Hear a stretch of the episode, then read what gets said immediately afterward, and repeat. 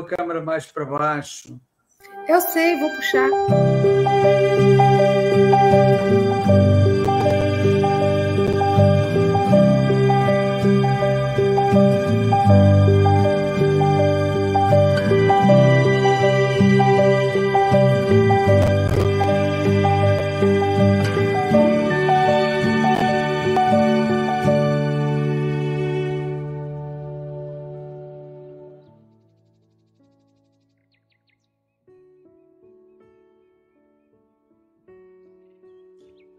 Bom dia, boa tarde, boa noite. Vamos fazer mais uma visualização terapêutica do perdão. Agora está com capa nova. Aquela capa vermelhinha está esgotada. Então agora só tem essa aqui, ó, capa novinha, viu? Então, para colocar mais perto aqui, é um, um, um ser, né, espiritual deitado no divã. Olha só. Hoje nós vamos abordar capítulo 17. O perdão nas dores e aflições. A dor está ligada aos tecidos nervosos que circundam o nosso corpo. Ela tem origem no sistema nervoso central. É o alarme de que alguma coisa está errada em nosso corpo, em nosso organismo biológico. A dor é uma bênção para o ser humano. Se não houvesse essa sensibilidade, nos cortaríamos com frequência, nos queimaríamos também. Portanto, quando sentimos dor, é importante saber de onde ela vem e por que ela existe, já que é um alarme de que nosso organismo não está bem. E logo após isso, devemos tomar algum analgésico. Um amigo cirurgião disse-me que hoje nós não precisamos sentir dor. Existem medicamentos para quase todos os tipos de dores.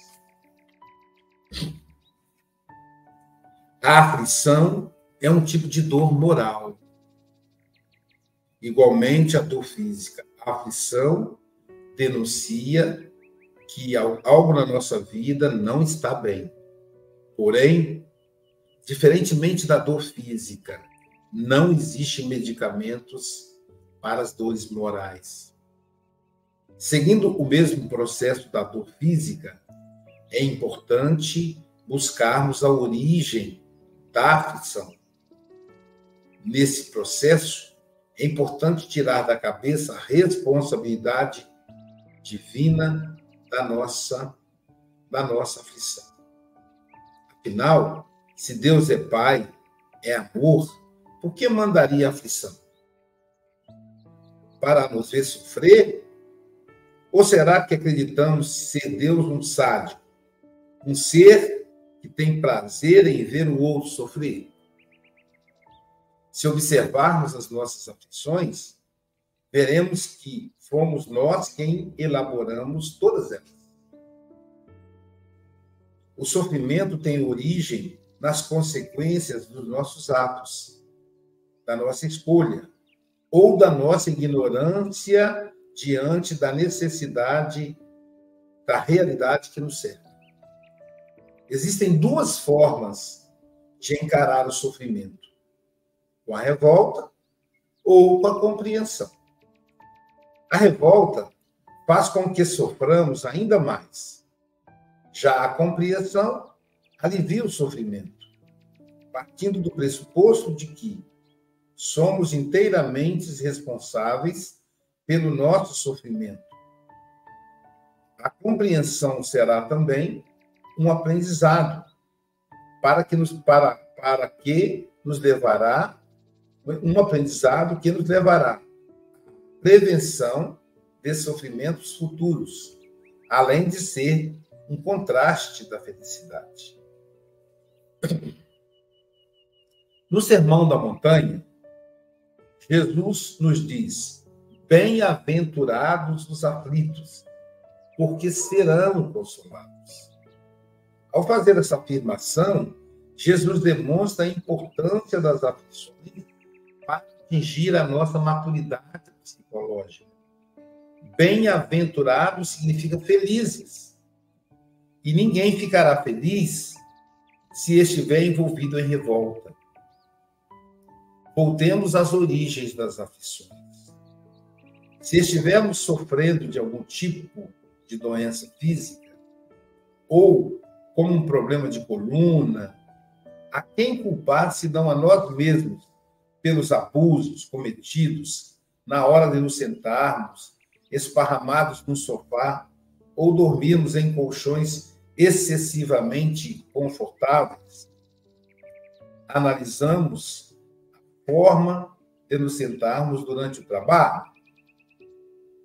Se estivermos obesos ou acima do peso e, for, e, e somos discriminados, ou pessoa ou qualquer outro tipo de discriminação contra os gordos, ou se estamos com hipertensão, diabetes ou problema cardiovasculares, a quem culpar?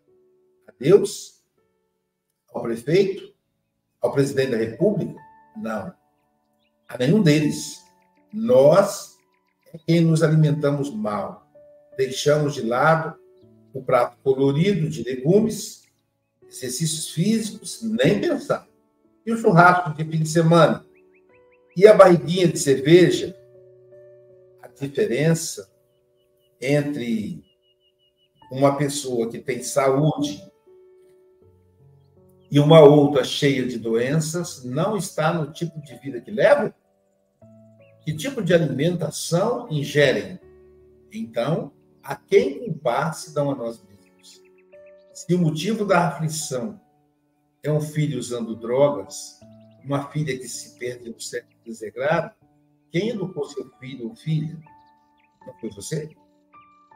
Se foi ausente, isso não o isenta pelo contrário, penaliza ainda mais.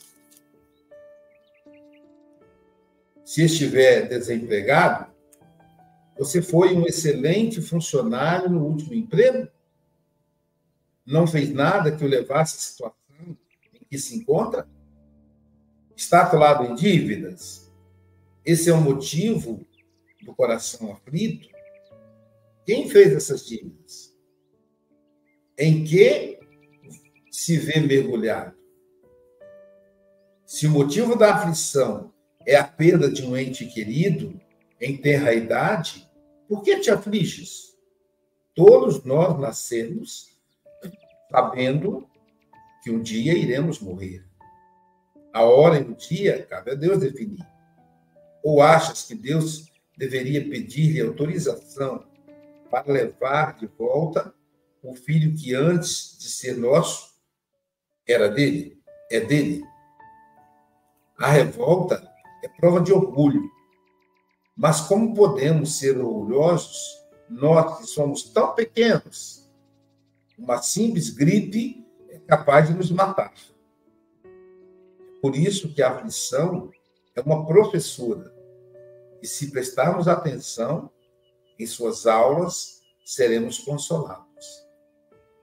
A partir do momento em que assumo a total responsabilidade pelos atos cometidos no passado e que deram origem à atual aflição, não os, cometer, não os cometerei mais, ou pelo menos evitarei cometê-los. Terei atitudes exatamente contrárias é que tenho, a que tenho vivido até então, e desta forma me livrarei daquela aflição. Por isso, as palavras de Jesus, felizes os aflitos, porque serão consolados. Por exemplo, se sou antipático, vou sentir a aflição da solidão.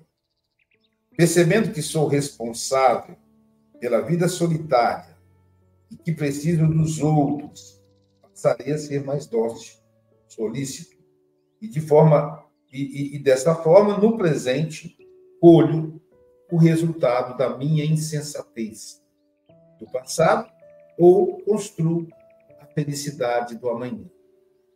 Joana de Ângeles diz: O homem solidário jamais será solitário. Um outro elemento fundamental para os momentos de aflição é a confiança em Deus e fé no futuro. Ou seja, ter a convicção de que estamos na terra de passagem e que tudo aqui é provisório. O sofrimento é provisório e tão logo passará, assim que retirarmos a lição de que necessitamos dele. Mas, às vezes, temos dificuldade de identificar as causas das aflições e sofremos por isso. Nesse momento, é necessário aceitarmos a condição de seres frágeis que somos e buscamos buscarmos a ajuda do Altíssimo. Os católicos buscam essa ajuda de forma interessante. Ajoelham-se para orar. Esse é um ato de humildade, pois para ajoelharmos é necessário dobrar nossa crista temos que nos colocar abaixo de Deus. Ficar de joelhos, um centro de energia que fica em nossa cabeça se abre. Aberta a nossa mente, a mensagem divina penetra em nosso ser. E tudo fica claro e nosso anjo da guarda dará todas as instruções de que precisamos para sair daquela situação. Bem-aventurados os aflitos, porque eles serão consolados. Nosso anjo da guarda é nosso guardião, nunca nos abandona. Ele representa a presença de Deus em nossa vida. Mas quantas vezes nos fechamos a nossa mente para os conselhos que ele tenta nos inspirar.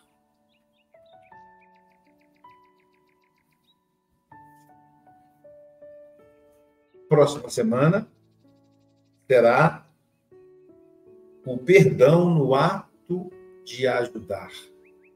E desses três minutos que nos faltam para concluir essa vivência terapêutica, eu vou convidar todos e todas a fechar os olhos, a ajoelharmos em espírito, como fazem os católicos. Quando nos ajoelhamos e dobramos nossa cabeça, o nosso centro coronário, que fica no alto da cabeça, ele se abre e recebe o jato de raios cósmicos enviados de todas as partes do universo. Jatos de luz a nos banhar, a aliviar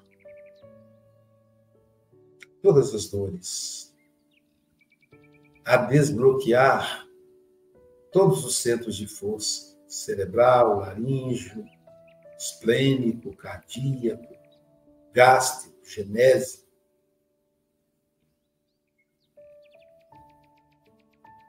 Sintamos a presença do nosso amigo espiritual, do nosso guia, do nosso anjo da guarda, dizendo-lhe orienta-me, inspira-me a me conduzir, aprendendo com as aflições, a construir o um mundo verdadeiramente feliz, que é o mundo interior, a construir a única paz que posso solitariamente construir a paz que existe dentro de mim. orienta-me nos momentos da escuridão da minha ignorância.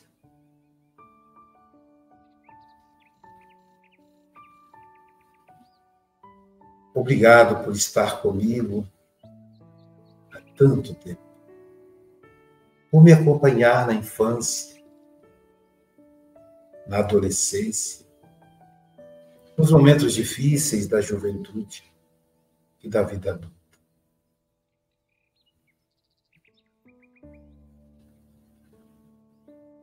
Deus te abençoe. Deus me abençoe. Que assim seja.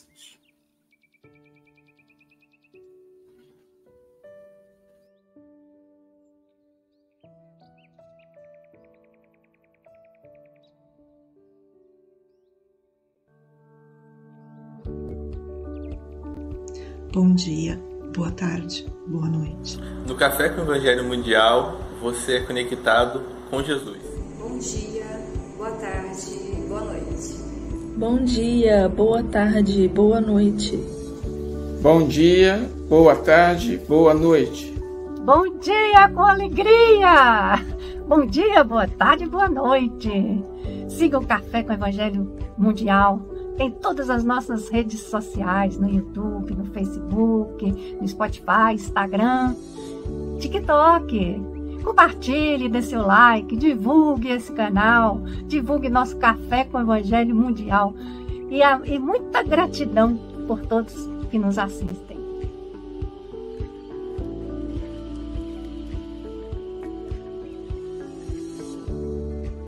Livro Alma e Coração pelo Espírito Emmanuel, psicografado por Chico Xavier. Tua posse. Jamais condenarás a posse e nem articularás em torno dela qualquer movimento de extorsão. Refletarás na providência de Deus que não permite se racione o sol que te ilumina ou o ar que te alimenta, e compreenderás que o Supremo Senhor te propicia a posse na condição de um depósito sagrado, observando-te a capacidade de amparar os teus irmãos. Tão profundo é o sentido de semelhante concessão que sempre chega um momento em que o beneficiário haverá de transferi-la para o comando de outrem, a fim de recolher, no mais além, os frutos decorrentes dos créditos ou dos débitos que com ela haja granjeado perante a contabilidade divina. Nem por isso, porém, a desprezarás. Dar-lhe-ás a função de instrumento do bem com que possas construir a própria felicidade em edificando a felicidade dos outros. Dela retirarás o apoio que o mundo te deve, sem que de esqueceres do apoio que, por tua vez, deves ao mundo. Utilizando-a, criarás o serviço honrado que protege os companheiros de experiência, a cultura enobrecedora no sustento da escola, o socorro aos lares em provação e o alívio aos irmãos que estejam atribulados em doença e penúria mas não considerarás tão somente os recursos de natureza material como sendo a tua propriedade no quadro dos empréstimos divinos. Traze igualmente para a seara do amor ao próximo, honorificando todo misericordioso, o poder, a inteligência, a autoridade, a arte, a técnica ou o título que dominas. Tua posse, na essência, é a tua possibilidade de ser útil organizarás com o que tens e com o que podes a tua dádiva de ação e cooperação para que a vida se faça melhor onde estejas, suprimindo os constrangimentos da necessidade e intensificando o serviço da bênção. E sempre que a ideia de escassez te sugira o afastamento das boas obras, lembrar-te-ás de Jesus, que, vivendo e agindo em lares e barcos emprestados, sem possuir nem mesmo uma pedra em que repousar a cabeça, deu de si mesmo a bendita posse do amor, transformando-a em tesouro inalienável do mundo para a sustentação do Reino de Deus. Bom dia, boa tarde, boa noite. Aqui estamos em mais um café com o Evangelho Mundial. Hoje, dia 2 de dezembro de 2023. Sabe, Silvio, eu acho que essa lição é para mim, com que a gente conversou essa semana, né? Tua posse, diretamente de Seropé de Cassiri. Ela que é filha da cidade de Carinho, da terra da Mangaubá, mas agora está no trenó, tentando acompanhar o Papai Noel. Silvia Maria Ruela de Freitas. Sábado, com alegria! Com alegria, com Rafael Siqueira. É uma honra receber esse grande amigo. Com Sanderson Romualdo, Romualdo Juiz de Fora. Com Lisete Pinho, lá de Portugal, na costa da Caparica. Com a Dalgisa Cruz, de Guarapari, Espírito Santo. E com o nosso representante do Café com o Evangelho Mundial, Francisco Mogas de Santarém. Querido Rafael, são oito, Rafael de da, da Frater do nosso amado amigo José Raul Teixeira. São oito horas, seis minutos. Você tem até oito e vinte e seis ou antes, caso nos convoque. Tá bom, meu amigo? Você está em casa. Jesus te abençoe. Muito bom dia a todos vocês. Bom dia, queridos amigos do Café com o Evangelho Mundial. Bom dia, você, minha querida amiga, meu querido irmão que me ouve pelas redes sociais. Que alegria poder estar com cada um de vocês. Dou meu bom dia, boa tarde, boa noite, porque eu não sei a que horas vocês vão me receber, mas com certeza vão receber o meu abraço, as minhas vibrações positivas e os votos de que Jesus esteja conosco, nos abençoando, nos protegendo, nos guardando na sua paz. Já é mês de dezembro, ontem, dia 1, hoje, dia 2 de dezembro. E nós sabemos que nesse mês os nossos corações se aquietam um pouco mais, oportunidade em que Jesus, os amigos espirituais, têm se aproximado ainda mais de nós para nos trazer essa mensagem de paz, de amor, de misericórdia, de justiça, só depende de nós façamos os nossos, os, os nossos esforços e sigamos em frente. Porque nas palavras do benfeitor Emmanuel, lá na lição introdutória do livro Vinho de Luz, o Evangelho é o sol da imortalidade, que o Espiritismo reflete com sabedoria para a atualidade do mundo. Então, não percamos de vista que nós temos um sol, que é o Evangelho, a nos dar força, a nos dar coragem, a nos sustentar para esses dias tumultuados do presente. Mais uma vez chamado para participar de vocês com um café, a página que coube a mim refletir na manhã de hoje, Tua Posse, do livro Alma e Coração, psicografia de Francisco Cândido Xavier, pelo benfeitor Emmanuel. E numa página belíssima, que vale a pena não só a gente escutar novamente esse vídeo fantástico que foi produzido pelo Café, mas abrir o livro depois, já que a gente tem pela Bíblia do Caminho todas as mensagens do Emmanuel, e ler cada uma das palavras, das frases, dos períodos, porque eu penso que Emmanuel fala diretamente ao nosso coração. Tua posse. Quais são as nossas posses? Nossas posses são as nossas possibilidades de ser útil, de servir a Deus. Cada minuto, cada hora, cada segundo que temos de colorir o mundo, de ressignificar os nossos passos.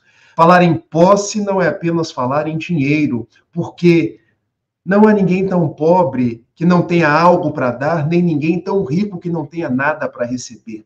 Nós estamos no mundo por um compromisso de amor, por um compromisso de ajudar, de servir as outras pessoas, de tornar a vida mais leve, sobretudo de sermos cartas vivas do Cristo. É essa a proposta, estampada pelo apóstolo Paulo na sua segunda epístola aos Coríntios, lá em capítulo 3, versículo 3. Vós sois cartas vivas de Jesus. Onde estiveres, a tua voz, os teus gestos, as tuas atitudes serão interpretadas como aquele que carrega o evangelho não apenas como atos exteriores, mas como propostas de viver uma vida eterna. Então, sintam-se dignitários desse amor de Deus e na compreensão de que tudo que temos, sejam os bens materiais, sejam os bens intelectuais, sejam as possibilidades que a vida nos empresta, é para multiplicarmos, é para doarmos, é para fazermos a vida das outras pessoas melhores, porque é dando que se recebe, já dizia Francisco de Assis. Mas nesses 20 minutos que me coube, eu quero falar de uma posse que talvez seja mais complicada nos dias atuais, que é a posse dos bens materiais. Qual a nossa relação com a posse dos bens materiais, sendo mais específico? Não é problema ter as coisas, porque imagine, eu tenho uma filhinha de cinco anos, que é a alegria dos meus dias, a Clara. Eu preciso ter o dinheiro para comprar, comprar o leite para ela, para pagar, pagar o seu colégio. Eu preciso ter o dinheiro para ter a minha casa. Então, a proposta não é renúncia extrema à posse. A proposta é não deixar que a posse me possua, não deixar que a posse me faça perder o essencial. E qual é o essencial? Está lá no Evangelho de Mateus, no capítulo 6, no versículo 33. Buscai primeiro o reino dos céus, e toda a sua glória e toda a sua justiça, o resto ser-vos acrescentado. Enquanto estamos no mundo, nós precisamos das coisas, nós precisamos dos bens, nós precisamos dos utensílios, mas não podemos permitir que as coisas nos possuam, porque daí nós perderemos o grande objetivo da vida, que é a nossa evolução espiritual. Pensemos nisso, para nos dar conta que grande parte das problemáticas psíquicas dos dias atuais são pessoas que se perderam diante da posse. Se deixaram dominar por aquilo que é transitório, passageiro. Se deixaram possuir pelo brilho das coisas do mundo quando nós somos espíritos imortais. Então pensemos na posse como um instrumento e não como finalidade. Guardem esse jogo de palavras. A posse é um instrumento, não uma finalidade. Porque se eu estou no mundo para possuir como finalidade, tudo na minha vida gira ao redor de ter dinheiro, de ter carro, de ter poder, de ter cada vez mais cabedais intelectuais, mas eu sou um espírito imortal. Eu vim para esse mundo, eu sairei desse mundo como espírito imortal que eu sou. Agora, se a posse passa a ser um instrumento, eu me valho da posse para quando eu tiver coisas, eu poder ter uma vida para mim, onde eu pague todas as minhas contas, mas eu possa também propiciar uma vida às outras pessoas, dividindo, multiplicando, sendo útil às demais pessoas. Quando eu tenho cabedais intelectuais, não é para ser orgulhoso, ficar humilhando as outras pessoas. Não é para ficar, ficar dando carteirada. Você sabe com quem está falando? É para que eu possa instruir ensinar, para que eu possa me tornar um professor das outras pessoas. Quando eu tenho a posse de cargos que eu alcancei, não é para ficar me sentindo a última Coca-Cola do deserto, dizendo no linguajar popular, quando eu tenho um cargo, é para, através desse cargo, facilitar a vida das outras pessoas. Quanta gente eu posso empregar? Quanta gente eu posso ajudar? Então, a posse nunca será uma finalidade, a posse será um instrumento para que eu seja alguém que trabalhe para o Cristo, trabalhe a favor do Evangelho. E para que a gente possa ficar com isso bem assentado na nossa mente, eu quero contar duas histórias. Duas histórias.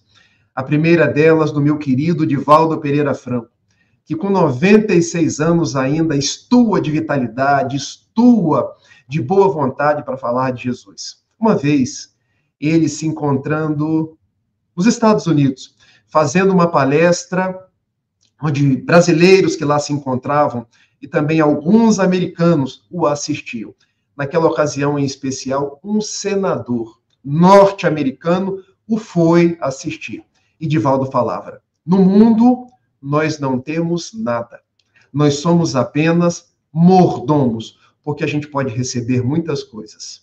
A gente pode ter todo o dinheiro do mundo, mas um dia a gente vai ter que devolver. Daí nós não somos donos, somos mordomos, porque nós carregamos com uma bandeja E essa bandeja a gente pode utilizar para servir, para doar, para multiplicar, mas um dia o que está na bandeja nós teremos que devolver.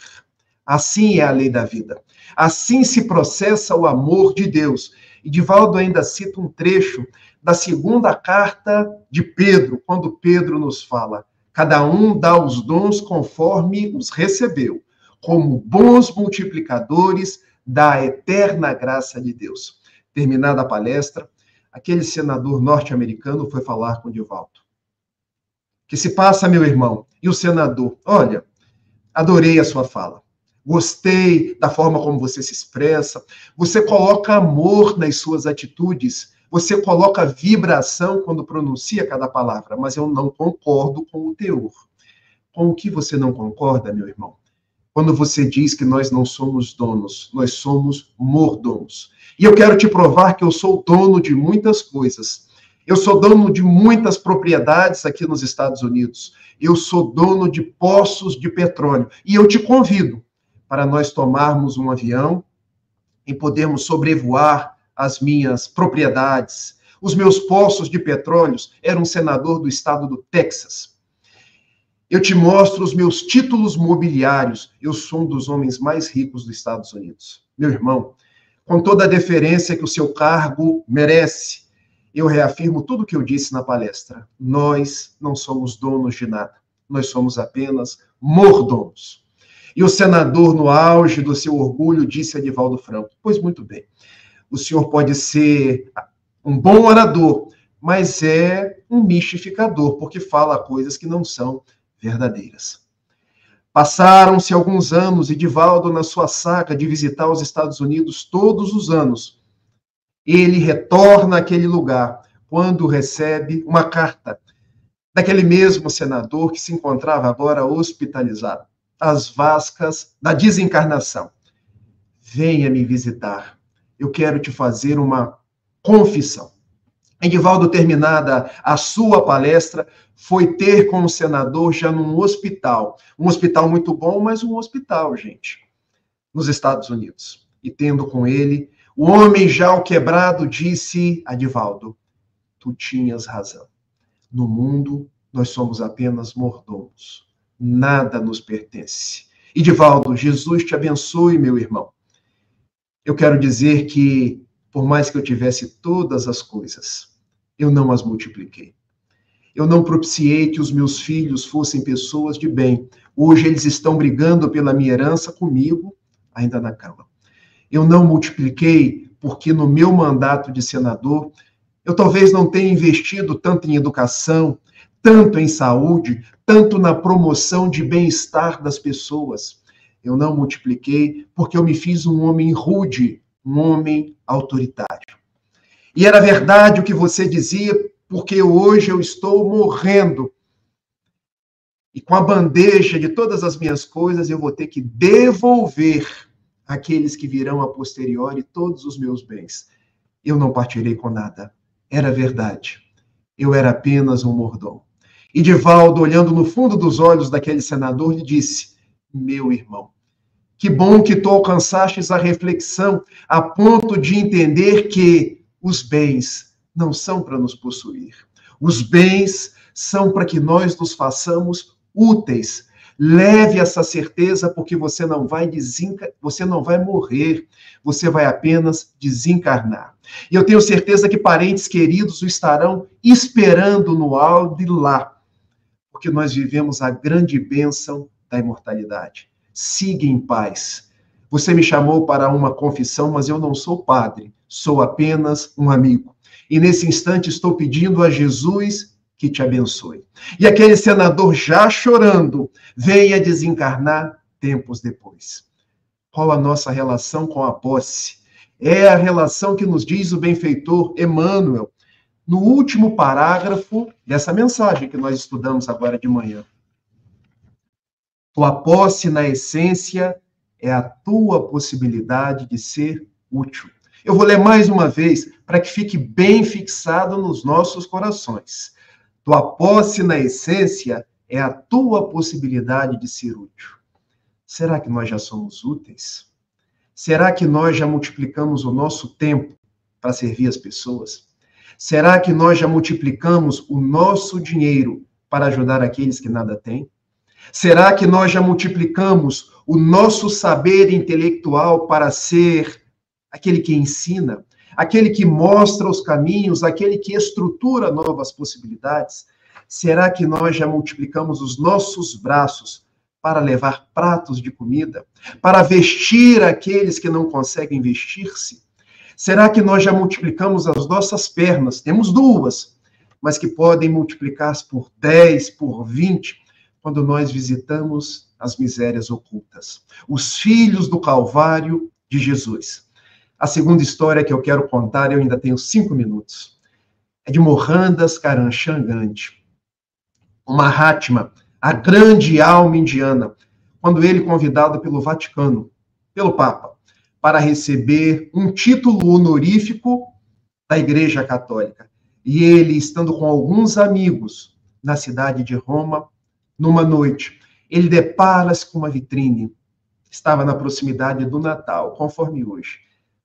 Tantos pisca-piscas, tantas coisas bonitas, tantos presentes, tantas coisas que custavam tanto dinheiro. Alguns indianos chegaram para Gandhi e lhe perguntaram: Bapu, era como se chamava a grande alma entre aqueles que eram mais próximos, que quer dizer meu grande pai. Bapu, tu estás se perdendo entre o ouro de tudo aquilo que é material. E Gandhi responde de uma forma formidável: Não, eu estou olhando para tudo aquilo que eu já não preciso para ser feliz. Gandhi olhava aquelas guirlandas, olhava aquelas roupas, olhava aqueles presentes e se dava conta: as pessoas precisam de tantas coisas. E eu já não preciso dessas mesmas coisas para me integrar com a divindade. E Gandhi, quando chegou o momento de ser homenageado, ele vai com uma roupa das mais simples, apenas cobrindo o seu corpo e levando a sua cabra e ele que seria o homenageado da noite, o guarda do Vaticano. Aqui você não pode entrar. E por quê? Você não está com as roupas apropriadas. É uma cerimônia, nós vamos homenagear uma grande alma da Índia. Não sabia o guarda que a grande alma estava na frente dele. Não sabia a grande, não sabia o guarda que ali estava o homem simples que seria homenageado. Eu não posso entrar porque estou com essa roupa? Também você não pode entrar porque está com essa cabra. Mas, meu irmão, essa cabra me acompanha em todos os lugares. Eu me alimento com o leite dela. Tudo o que eu preciso, ela me dá. Bom, se eu não posso entrar, eu felizmente vou me embora. E depois o Vaticano, cadê o homenageado? E ficaram sabendo que o homenageado tinha sido expulso, porque não tinha roupas protocolares.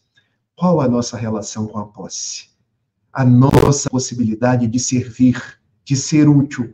Lembrando do mestre dos mestres, o amigo de todas as horas, aquele que nos serve de modelo e guia, chamado Jesus, conforme a questão 625 do Livro dos Espíritos, quando Allan Kardec indaga: qual o tipo mais perfeito que Deus nos enviou para ser nosso mestre e nosso guia? E a resposta: Jesus. Jesus, que conforme os evangelhos não tinha uma pedra para encostar a cabeça. Enquanto as aves do céu tinham seus ninhos, enquanto as raposas tinham os seus covis, foi o homem que possuiu o maior cabedal de, de possibilidades. Porque possuía o amor, porque possuía a misericórdia, porque possuía o senso da paz, porque multiplicava possibilidades que ainda hoje nos guarnecem o coração nessa grande saga de sermos úteis. Lembremos-nos de Jesus. Sigamos ao encalço dos seus passos. Quando já se avizinha o Natal, pensemos: eu não preciso de tantas coisas. O essencial, já dizia Antoine Saint-Exupéry, é invisível aos olhos. Na noite do Natal, então, que a gente possa multiplicar abraços, multiplicar perdões, multiplicar proximidade, multiplicar pontes, ao invés de construir tantos muros. E termina essa fala intitulada Tua Posse, lembrando de Maria Dolores, nos versos de Francisco Cândido Xavier, num soneto que ela endereça a vocês do Café com o Evangelho Mundial, quando ela nos diz: Onde estiver Jesus, alma querida e boa, ilusões, erros, falhas, apareçam embora. Ainda mesmo que o mal em torno desarvora, ilumine, esclarece, ampare e aperfeiçoa. Onde estiver Jesus, nada se diz à toa. O engano pede luz onde a verdade mora. A paciência reina, a caridade, ora a hora, alteia-se mais bela, o trabalho abençoa. Onde estiver Jesus, nunca estarás sozinho, nas desfigurações ou nos aleives do caminho. Inflama-te de amor, que é só ardente e fecundo. Onde estiver Jesus, eis que Jesus te espera. A bondade, o perdão, a decisão, a paz e a fé sincera, para a glória da vida e para a redenção do mundo. Muito bom dia, boa tarde, boa noite, um beijo e que Jesus nos abençoe.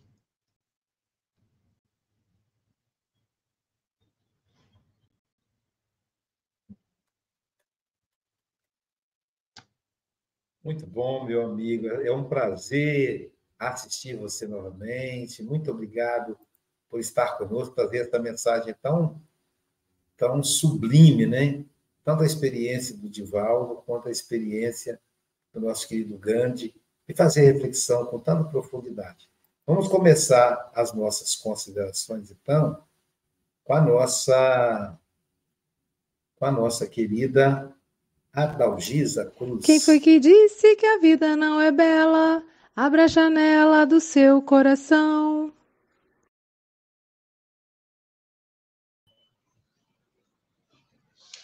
Se der microfonia, desliga o microfone. Tá dando microfonia aí? Tá tudo bem. Ai, bom dia, Rafael. Bom dia a todos. Boa tarde, boa noite. É tão maravilhoso te ouvir sempre, né? É, essa fala tão firme. E eu gosto muito que você faz tantas perguntas, né? A Silvia adora perguntas, eu também gosto muito das perguntas. né? E aí você perguntou assim, quais são as nossas posses, né? Então, é a possibilidade sempre de servir a Deus, né?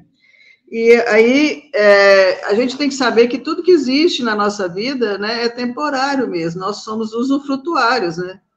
Então, assim, na verdade, a gente tem que. O que nós temos hoje é para ajudar, para evoluir e para poder é, melhorar tudo que nós recebemos de Deus. Mas quando a gente vai para outra, né, outra etapa da nossa vida, a gente não leva tudo, né? Que a gente conseguiu materialmente falando.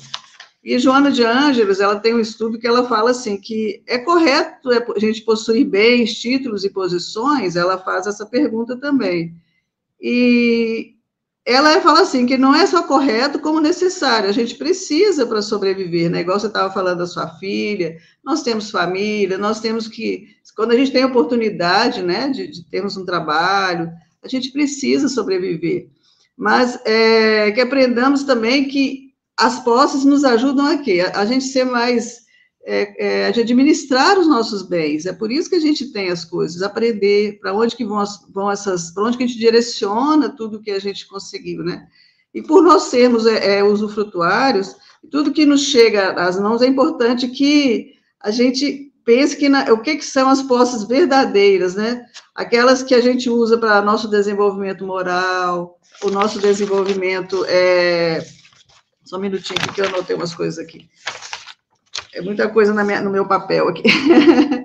Conquista intelectual, educação, caridade, amenizar a dor do próximo, o bem que espalhamos. Então, isso tudo, ela, ele traz, traz, nos traz equilíbrio, né? O que traz paz e tranquilidade. Porque a partir do momento que a gente usa essas posses para coisas assim que não tem muito, muito valor na vida, ela traz doenças para a gente, a gente acaba adoecendo mesmo, né? Ela traz desequilíbrio, sofrimento. Então, assim, a partir do momento que a gente sabe que a gente precisa amar, servir, é restituir tudo que nós temos que receber de Deus para o próximo, é, pensar que a gente nunca é, às vezes a pessoa fala assim, ah, mas eu não tenho nada, a gente sempre tem alguma coisa, assim. Alguém, a gente pode falar uma palavra, a gente pode dar um sorriso, podemos também ajudar com o mínimo que possa, mas todos nós temos capacidade, porque nada é da gente, né? Nós estamos usando e, e temos que aprender a usar da melhor forma possível. E aí você fala aqui no final, né? Posse é um instrumento, não é uma finalidade. Então, assim, quais são as conquistas? É, peraí, posse, na essência, é a possibilidade de ser útil. Será que nós estamos multiplicando o que nós recebemos? Temos que pensar nisso, né? O que, que nós estamos fazendo com tudo que recebemos de Deus?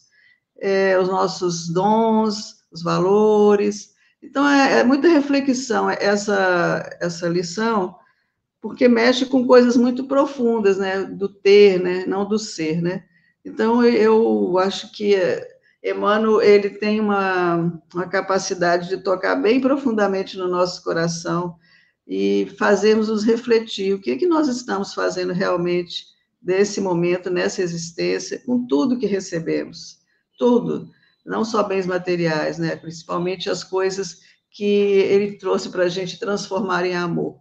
Então, eu agradeço muito a oportunidade né, dessas reflexões, obrigada, Rafael, que nós pensamos realmente que qual que é a relação que a gente tem com a nossa posse, o que, que a gente tem feito, o que tenhamos recebido, lembrando que somos usufrutuários, né, disso tudo que estamos aqui usando, e tenhamos que usar da melhor forma possível, sempre para o bem da humanidade. Nós precisamos repensar isso, né, todos os dias. Muito obrigada, obrigada a vocês, um beijo, queridos, até sábado que vem, fiquem com Deus, Rafael, gratidão mesmo, tá, meu amigo? Obrigada mesmo.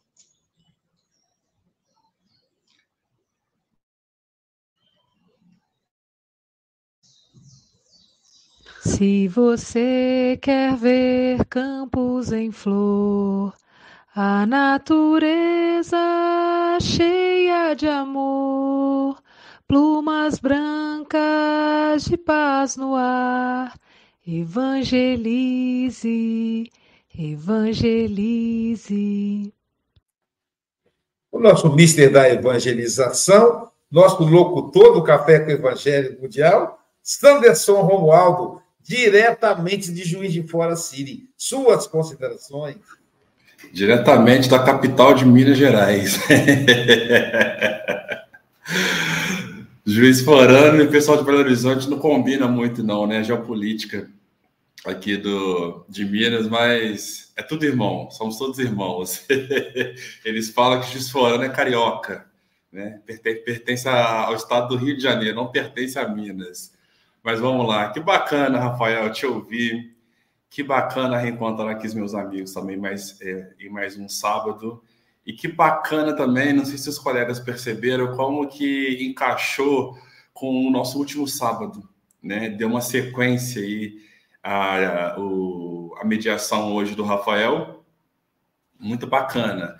E eu aqui lembrei um pouquinho né, de uma fala que tem lá no Evangelho de Lucas, que fala que o reino de Deus não vem com aparência exterior. Né?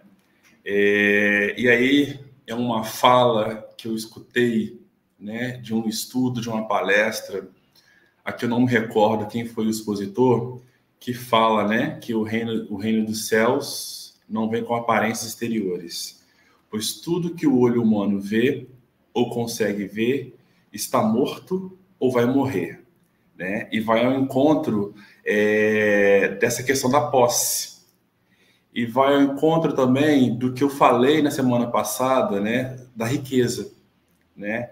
Que ninguém nasce para ser rico né? A gente não tem aquela ali, né? acredito eu, né?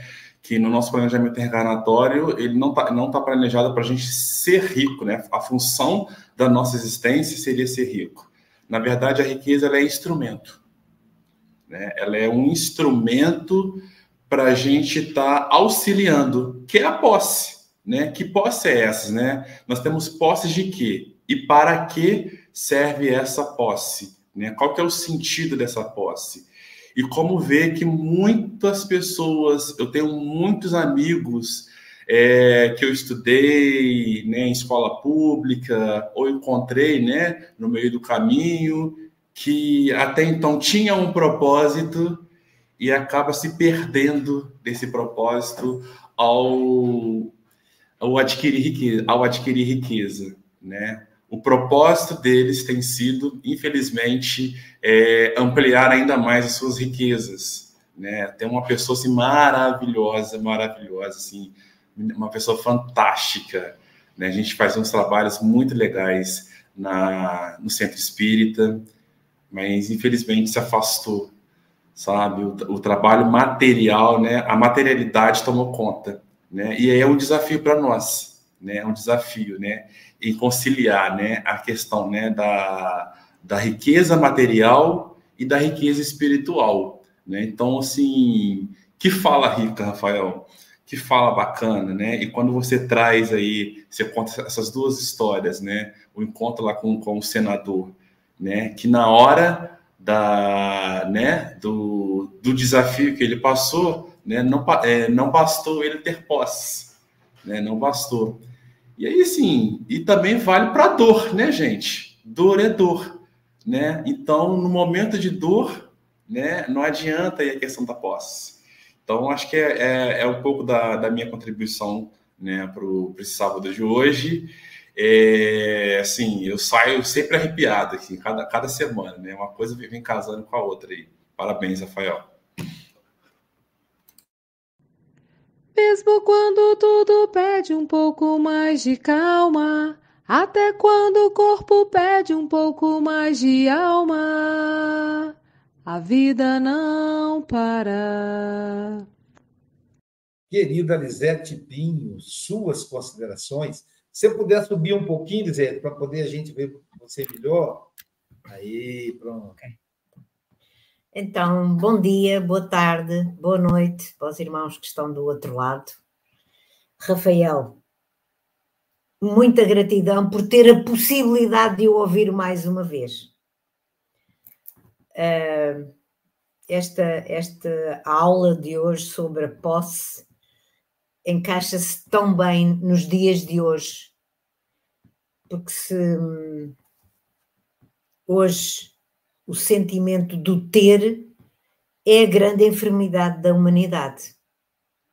Porque cada vez mais parece que não se aprende nada cada vez mais é, é, é pensar, eu, te, eu preciso disto, isto é meu, tenho que ter mais isto, mais aquilo. Mas é só amealhar, não é partilhar com aqueles que estão ao lado, ou mais longe, mais perto, não interessa. Porque hum, o partilhar é uma dádiva, é uma sabedoria, é uma bênção que nós encontramos e sendo o Evangelho, como disse o Rafael, é o sol para as nossas vidas, é o GPS para as nossas vidas, está lá tudo. Aquilo que nós precisamos saber usar, como saber usar aquilo que temos. Um, cada vez mais o sentimento de gratidão que eu tenho para com a divindade por tudo aquilo que me foi emprestado nesta experiência reencarnatória. Porque eu ter a possibilidade de usar aquilo que me está a ser emprestado nesta, nesta experiência para partilhar com os outros, para dar uma palavra, um abraço, um colo. Isto falando só naqueles, naqueles bens que não se veem, porque há mais carência de bens que não se veem do que bens que se veem. Porque cada vez mais, e há aqui uma frase que o Rafael, que eu escrevi entre muitas outras, não deixar que a posse me possua. Porque eu ter, ter, ter, ter, ter, aquilo que eu possuo é meu dono.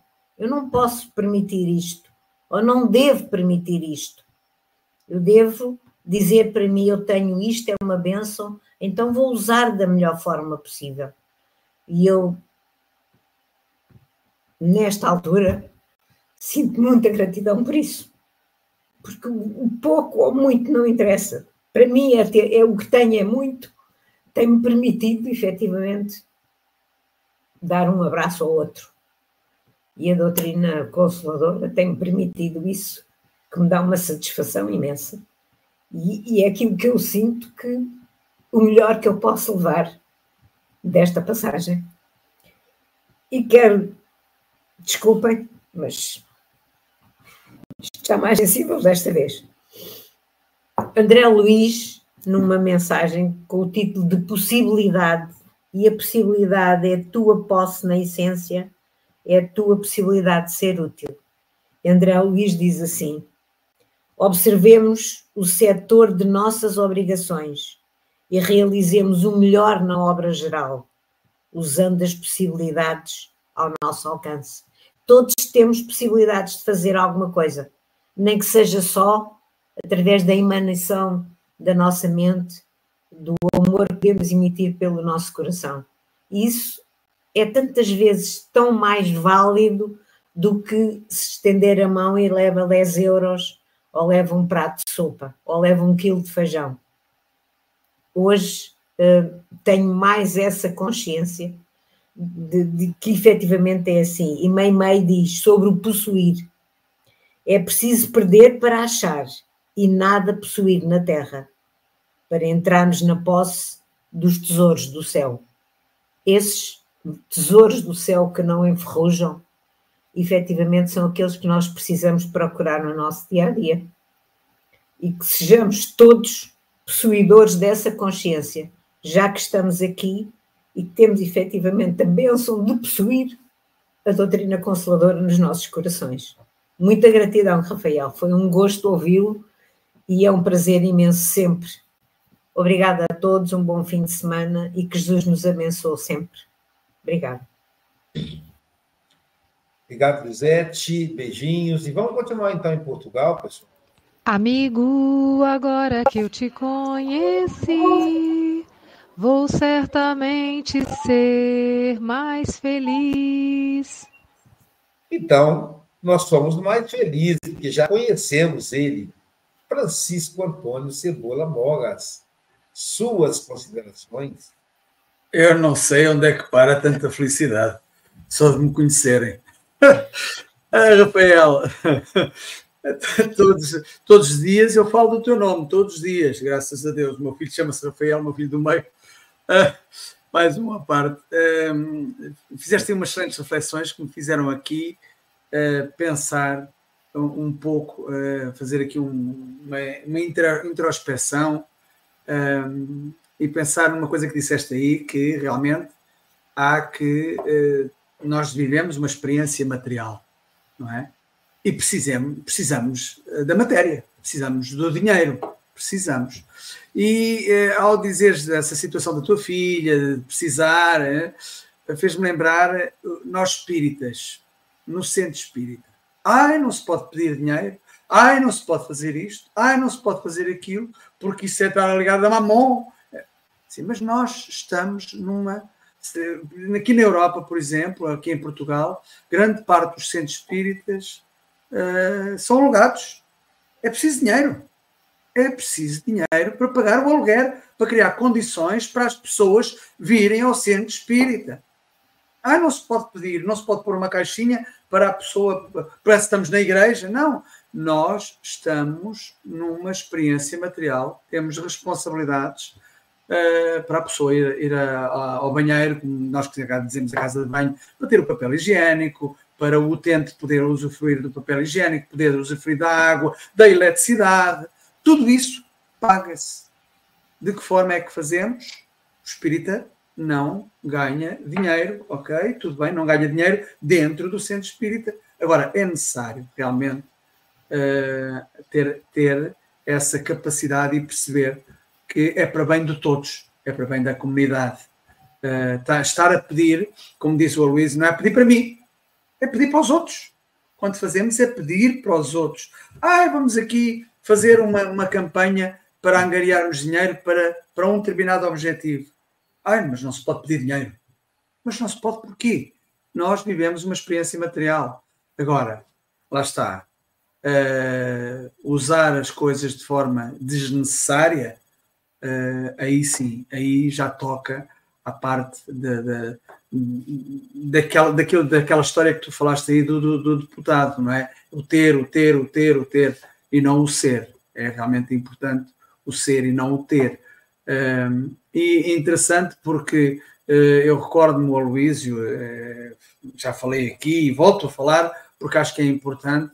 Um, aquela situação do carro, quando eu comprei o carro, estacionei o meu carro longe do centro espírita, para quê? Para que as pessoas não olhassem, não, não houvesse ali pensamentos. Houve uma pessoa amiga que me disse assim: Tu és espírita e compraste um carro desses. Eu assim, meu Deus do céu, como é que, como é que eu vou dizer a uma pessoa que é teia, eh, como é que eu vou explicar? Se, olha, é assim, eu, é um carro elétrico, não polui, já estou a preparar a minha próxima reencarnação. É quando eu vier, o planeta está melhor à minha conta. Se todos pensarem assim, o planeta estará melhor. Pronto, ele calou-se, ok, tudo bem. Mas numa conversa com o Luísio, foi o próprio dizer: assim, utilizas isso só em teu favor, mais nada? Não. A ideia é de utilizar isso a favor de muitos outros. E o Aloysio foi um dos usufrutuários desse bem. É um, de, um dos muitos que todos os palestrantes e a Silvia também há de experimentar aqui também, quando vier cá, é, para, eu, para eu levar a algum, a algum centro palestrar, já estou a pôr a trabalhar, Silvia. Mas é um, é um bocado isso, é, é nós podermos uh, do que realmente é útil do que é fútil. Aí sim, uh, isso é, é importante. E para terminar este meu comentário, digo assim: a tua posse é de Deus, sua pertença, pois tudo tem caráter provisório. É a ocasião de ser útil e fazer a diferença. O uso desnecessário é sempre irrisório. Rafael fala de Paulo e da sua proposta. Tudo o que temos é para multiplicar. Impedir que a posse nos possua é a resposta ela é instrumento e não finalidade a alcançar. É isso. E aqui resumi um pouco uh, aquilo que me tocou mais naquilo que tu disseste. Obrigado, Rafael. Já tenho a tua próxima participação. Eu penso que só poderás vir ao sábado. A tua próxima participação será aqui para o ano, se Deus quiser. Uh, e um tema interessante que é Jesus e você. Sempre. Nada é por acaso. Trabalhar, trabalhar, tendo alegre o coração, ensinando a cada irmão ao Senhor Jesus amar. Talvez a posse não seja aquilo que conquistamos com o trabalho. Talvez o próprio trabalho seja a nossa posse nossa verdadeira posse. Silvia Freitas, suas considerações. É verdade, né? Trabalho é a grande possibilidade de ser útil. Gente, eu tive a felicidade de conhecer o Rafael pessoalmente. É um moço lindo, por dentro e por fora, que nos encanta com a sua fala. Ele veio na época aqui, né, no aniversário, no mês de aniversário do, do Centro Espírita Paulo de Tarso, falou de Paulo de Tarso de uma maneira Linda, linda. Mogas, acho bom também você levar ele para passear no seu carro elétrico aí, fazer um convite.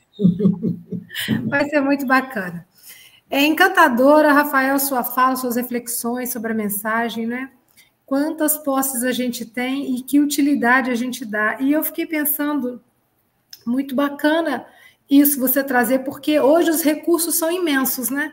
São muitas possibilidades, são muitos atrativos são muitos chamamentos e a gente tem que ter sabedoria, né? E eu fiquei pensando também na questão do tempo. A, a, antigamente as pessoas falavam assim: ah, tempo é dinheiro. Tempo não é dinheiro, né? Porque a pessoa pode ter todo o dinheiro do mundo e quando chegar a hora dela, ela não consegue comprar mais um diazinho de vida. Mas tempo é vida, né? Então, desculpa, gente, tempo é vida. E o que, que a gente faz dessa vida, né? Porque às vezes o simples fato da minha companhia já é algo de utilidade para alguém. E a gente viu isso na pandemia, né? O quanto que ficar sozinhos foi ruim para a nossa saúde mental, para o nosso bem-estar, né? Quanta falta, quanta solidão a gente sentiu. E então eu pensei nisso. Adorei esse exemplo do mordomo com a bandeja, né? Eu vou levar isso para sempre a gente pode usufruir, a gente pode e deve servir a todos, mas aquilo não pode me apegar, né? Interessante que hoje cedo também eu estava vendo aqui um filósofo que eu sigo, e ele falando do equilíbrio, do ter e do uso, né? Então ele falou: a pessoa que é pródiga demais, que gasta tudo, né? É um gastador quanto mais, coloca em risco o futuro. E aí ele falou do outro lado, a pessoa que também é muito sovina, é muito mesquinho, também corre, porque ele se priva tanto que nem sabe se vai ter um futuro para ele, né? Então, gente, equilíbrio, né? É o grande convite da vida. Rafael, Aquele abraço apertado, um abraço na Clarinha, na esposa linda e volte muito mais vezes, que é muito bom te ouvir, tá? Amigo é coisa para se guardar debaixo de sete chaves.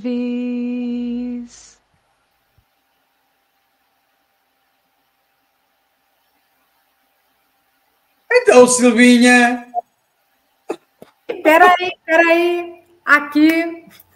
O próximo comentarista é imensamente rico em amigos. É o Aloysio Silva, que na sua lista tudo faz para não possuir inimigos.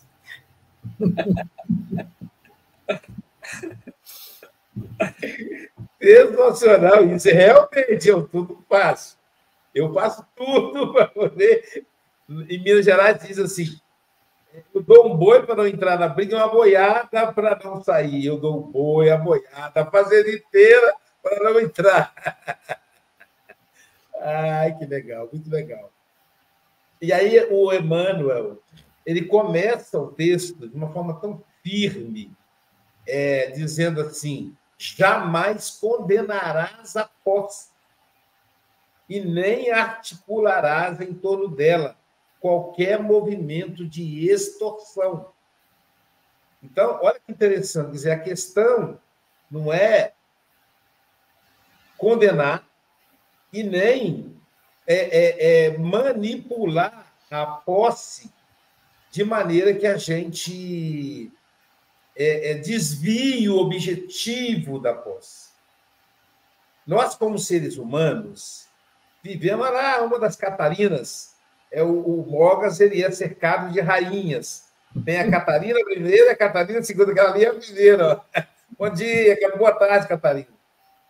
Então, é, nós, como seres gregários, carentes na vida primitiva, nômades, tínhamos uma vida muito difícil. Percebemos que para construir uma casa, proteger a família, nos trazia segurança. E aí começamos então a ter a ideia de possuir, a perceber que isso era, era saudável, era fundamental, foi fundamental, inclusive, para a construção da família. A maior invenção do homem é a família, foi a família. Então, ao perceber isso, nós é, nos, nos acostumamos, nos apegamos, e aí começamos a achar, a inverter a ordem, a achar que isso é mais importante que a família, que isso é mais importante que a nossa estada na Terra. Então, condenar é um equívoco. Mas se apegar é outro equívoco. E se apegar a qualquer coisa, mesmo se apegar a, a uma pessoa, é um equívoco. O apego é sempre um equívoco. Nós temos o compromisso de passar, fazer e passar, porque o futuro pertence a Deus. Ele é consequência, o planejamento nem sempre a gente está consciente dele. No Evangelho segundo o Espiritismo, vai mostrar para nós que a, os bens materiais, eles são, nós somos depositário deles. E eles deixam, isso é provado na medida em que eles migram de mão em mão. Não conseguimos garantir os nossos bens para os nossos descendentes. Não conseguimos. Se, se ajuntarmos bens para deixar para eles, que, que acontece? Se eles não tiverem condições de conduzir aquilo, eles vão perder em pouco tempo. O que, que acontece com a maioria das pessoas que ganham na loteria, na, na, na, na loteria esportiva, na, na casa de, de aposta? Elas perdem rapidinho, porque não foram talhadas para aquela missão. E como diz o Rafael, aposta em material significa gerar empregos, gerar bens para o próximo. E eu não estou preparado para isso, eu não vou conseguir. Então, nós somos depositários. E é tão interessante que passa de mão em mão, que inclusive passa de país a país. Quem não lembra do reino de Roma? Depois o reino da França. Depois o reino da Inglaterra. Vai, vai migrando. Estados Unidos. Agora, dizem que já está nas mãos da China. E onde que a riqueza vai estar daqui a um tempo? Eu não sei. Ela vai passando de mão em mão. Rafael, querido amigo, muito bom te ouvir mais uma vez. Um abraço na família também. E realmente, Silvia, é uma pessoa é, que traz uma paz no coração. É, presencialmente, é uma delícia encontrar com esse amigo querido. Rafael, suas considerações finais. Aqui, e, só um comentário, que a gente olha o Rafael, você acha que ele é pequenininho. Gente, é um homão, altão. É verdade, ele é grande, é alto. Quero agradecer a você, a Luiz, a você, Silvia, a Giza, a Lisete. Lisete, fiquei muito tocado com a sua fala, viu? Fiquei tocado com a fala de todos vocês, mas a sua em particular me tocou muito profundamente pelo seu sotaque português, por estar na Europa, mas principalmente por toda a sua história de vida. É muito bom nós termos pessoas como você com tanta fibra no Evangelho, com tantas reflexões saudáveis, com tanto exemplo para deixar para todos nós. Eu peço a Jesus que te ampare, minha irmã, que ampare a sua família e você siga sendo esse exemplo carinhoso para todos nós, porque o mundo hoje carece de exemplos e a sua fala hoje foi uma fala bastante abençoada. Meu querido Mogas, muito obrigado, tá? Eu quero um dia dar um passeio nesse carro elétrico. Estou pensando aqui até no aeróbus, deve ser parecido com aeróbus, né? Gente, ó, é uma alegria estar com vocês. Eu quero agradecer a cada companheiro que está aqui nas redes sociais, mandando suas mensagens. Eu não quero cometer a indelicadeza de esquecer o nome de ninguém, então não vou citar, porque senão eu posso esquecer alguém. Todos são muito queridos. E as minhas considerações finais são considerações de esperança, são considerações de fraternidade, são considerações que Jesus está no comando do barco das nossas vidas. Sigamos com ele, sigamos em paz. Um feliz Natal para todos e que a gente não se canse de trabalhar no bem. Quando a gente for açoitado, ame. Quando a gente for injustiçado, ame. Quando as pessoas duvidarem de nós, ame. Quando as as questões da vida se fizerem mais ingentes, ame ainda mais, porque esse é o exemplo de Jesus e ele prossegue conosco. Um Feliz Natal a todos, um abraço e um beijo no coração. Até uma próxima. Obrigado, Rafael. Então, é, eu falei que parecia com a história, porque esse, esse, essa semana passamos um aperto aí, Rafael, aqui na SGE, e foram surgindo algumas despesas foi brotando. Eu falei, meu Deus, não vai dar como pagar isso. não tinha posses, né? Então, aquilo que o Chico Mogas diz, é necessário que a gente perceba que o centro espírita, os espíritos não, não, não pagam para manter a estrutura física. Eles são espíritos. A parte material é conosco, disse Jesus. Dai a César o que é de César, né? E aos espíritos que dos espíritos. Não foi espírito que ele falou, mas a gente já adapta aí. E aí é, eu fui olhar a lista de associados, o pessoal estava atrasado e tal. Eu falei, meu Deus. E, eu falei, e aí pedi socorro a Silvia, que eu falei que parece muito comigo. Quando eu falei, percebi que a casa espírita não tinha posses, né? E, então a gente precisa pensar nisso, de que cada, a casa espírita que você trabalha tem que pagar água, luz, telefone, não telefone, internet, enfim, e despesas, né? Para então, para poder mantê-lo de pé, tem que contribuir com a passagem do palestrante que vem de fora. Allan Kardec já prevê isso na, no, na questão 868 do Livro dos Médios. Então, tudo isso aí é, é mantido pelos espíritas, né? pelos trabalhadores da casa espírita. Bom, daqui a pouquinho teremos o passe online. O passe online hoje é com a nossa querida Adalgisa Cruz, não é isso, Adalgisa? Isso. Ela já está indo lá para o estúdio e amanhã, quem estará conosco amanhã, encerrando o livro Alma e Coração? Amanhã, quem vai estar conosco, encerrando a obra, vai ser o nosso querido Júlio Arcanjo. Ele que foi presidente da Federação Espírita do Estado do Espírito Santo, né? O nosso querido Júlio, Júlio Arcanjo, Davi Arcanjo. O Júlio, que falou aí no, no chat, esteve lá em Portugal com o ele vai falar para nós a lição perturbação e obsessão. E logo depois, às nove horas, você terá um encontro comigo para discutir relação familiar. Caramba, hein? O livro da Joana de Ângeles, o curso de transpessoal, o livro é O Despertar do Espírito. Portanto, bom dia, boa tarde, boa noite por Jesus.